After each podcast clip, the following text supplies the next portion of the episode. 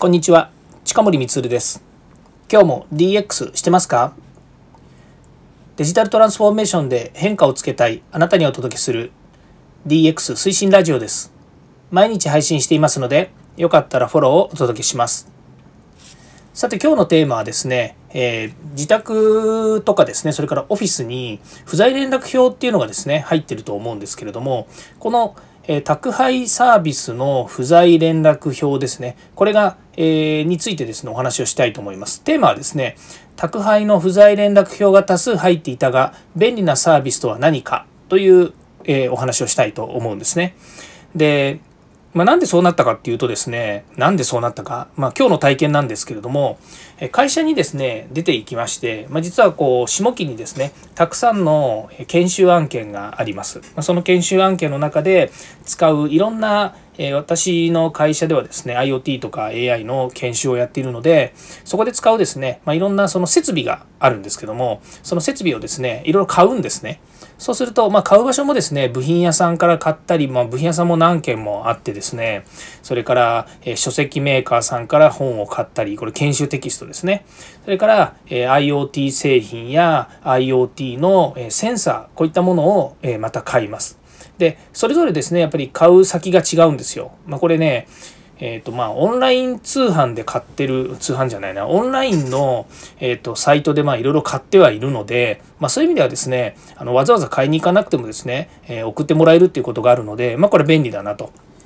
で、まあ大体それで揃ってしまうので、まあこちらとしてはですね、えーまあ、ネットでボンボン買うわけですよね。まあそうするとですね、その買っまとめて買えればいいんですけれども、まあ、いろいろね、各社、各社、各サービスから買ってるもんですから、もうバラバラに届くわけですね。まあ、それがちょうど今日ですね、会社の事務所にですね、山のように、えー、届きますよっていう通知が来たもんですから、夕方行ったんですよ。そしたらですね、案の定、えー、まあ、いわゆる不在表がですね、えー、いっぱい入ってましたと。で、その他にも、えっと、置き配をしてもらっているので、置き配が十何箱やっぱり届いてるわけですね。で、まあ、置き配で届いてる分にはいいんですけれども、えー、伝票が入ってました。で、今回はですね、実はあの、2箇所なんですけれども、まあ、2箇所って言ってるのは U パックとですね、あ3箇所ですね。U パック、郵便局と、それから、えー、性能運輸さんですね。こう、性能運輸の不在、えー、不在連絡表。それから佐川急便さんのご不在連絡表というですね、この、え3つが入ってまして、まあ、それぞれ、まあ、僕としては、僕としてはとか、うちの会社としてはこれ当然必要なものなので、届けていただかなければいけない。ですが、まあ、えっ、と、在宅とかテレワークというかですね、まあ、こういう状況もあってですね、なかなかあの、タイムリーに引き取れないんですよ。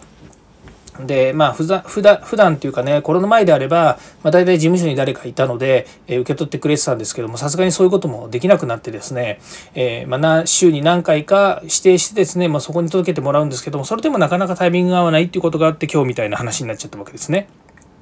で、この不在連絡表っていうのは紙なんですよ。で、当然ですけど、宅配の、えっ、ー、と、もうとにかくその、この紙をもらう手前までは全部オンラインなんですよね。えーネットを見てカタログを見てで注文してで決済も全てネットの方でしますクレジットカードで払ったりとか最近だとね PayPay みたいなあのキャッシングサービス違うのな PayPay みたいな何て言うんでしょうねあのそのえー、まあえっ、ー、と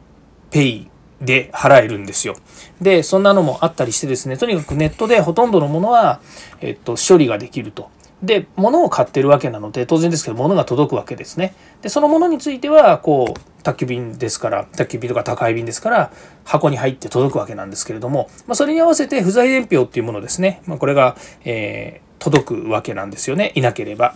でこれ紙なんですよ。でここにですね、まあ、書いてある紙がですね、えーとま、各社それぞれですね、ま、このね、あの今3社しかないんで3社のやつを見てみると各社それぞれの色だったり各社それぞれの書き方だったりするわけですけれども、まあ、それでもですね、えーと、スマートフォンから、えー、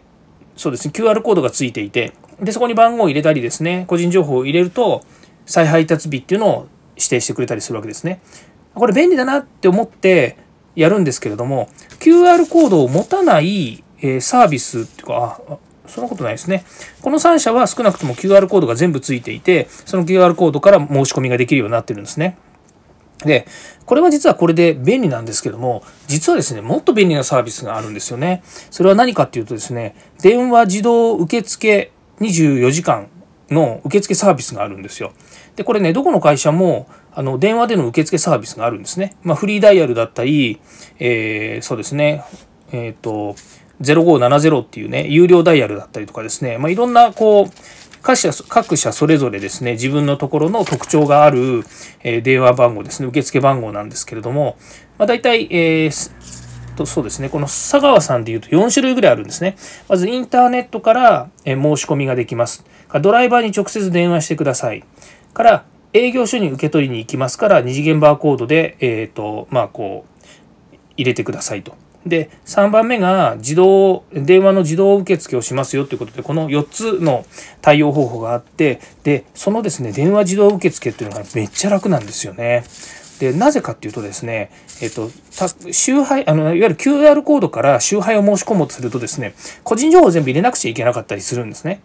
で、これ U パックの場合はですね、個人情報を入れなくても勝手に向こうが入れてくれるんですけれども、他のところですとですね、自分で先に個人情報を入れて登録をしてからじゃないと、その、え QR が使えないみたいな風になってるんですね。で、これは断然ですね、やっぱり打つのがめんどくさくて、で、そう考えた時に、この、えー24時間受付のですね、フリーコールですね。これがですね、あの、すごく電話自動受付はですね、すごく楽なんですよね。なぜかっていうと、普段使い慣れてる、まあ、これあの、僕ら世代はそうかもしれないですね。その、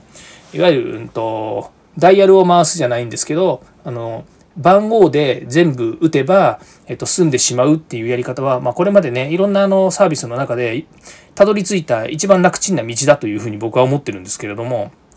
で、番号で全部ピッピピッピ打てばですね、えー、再配達の手続きが終わってしまうということで、まあ、スマートフォンで聞きながら、スマートフォンのキータッチで、えー、数字を入力して、で、えー、終わりましたら、おしまい1番押しますみたいなね。まあ、そんなような感じで、ピピピッとやれば済んでしまうと。で、これがですね、各社、同じように電話自動受付を持っているので、えー、その各社ともですね、それをやればね、終わってしまうということなんで、いや、これは便利だなというふうに思うんですね。まあ、そう考えた時にですね、昨日、誰一人、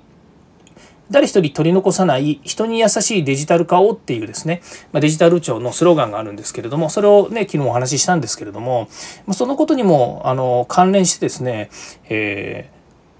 どどれが本当にね便利なサービスなのかというか若い人からお年寄りまでが、えー、みんなが使える便利なサービスって何なんだろうなって言った時に、まあ、昨日のお話でもあったんですけれどもその複数のサービスをやっぱり用意しておく必要があるっていうことは言ったんですよね。では当然で、え電話に慣れてる人それからま電話しか使えない人、えー、スマートフォンで大丈夫な人パソコンで大丈夫な人スマートフォンダメな人パソコンダメな人えー、もうとにかく電子機器がデジタル機器がダメな人ということで電話がいいというようなですね、まあ、そういったいろいろなですねやっぱりこうパターンというものがある、ま、これはいろんなパターンを用意しなければいけないのかいろんなパターンを用意することによってサービスとしての質が向上するのかこれちょっとよくわからないんですけれども、まあ、でもですね、えー、まあ、私が行き着いた先はやっぱり不在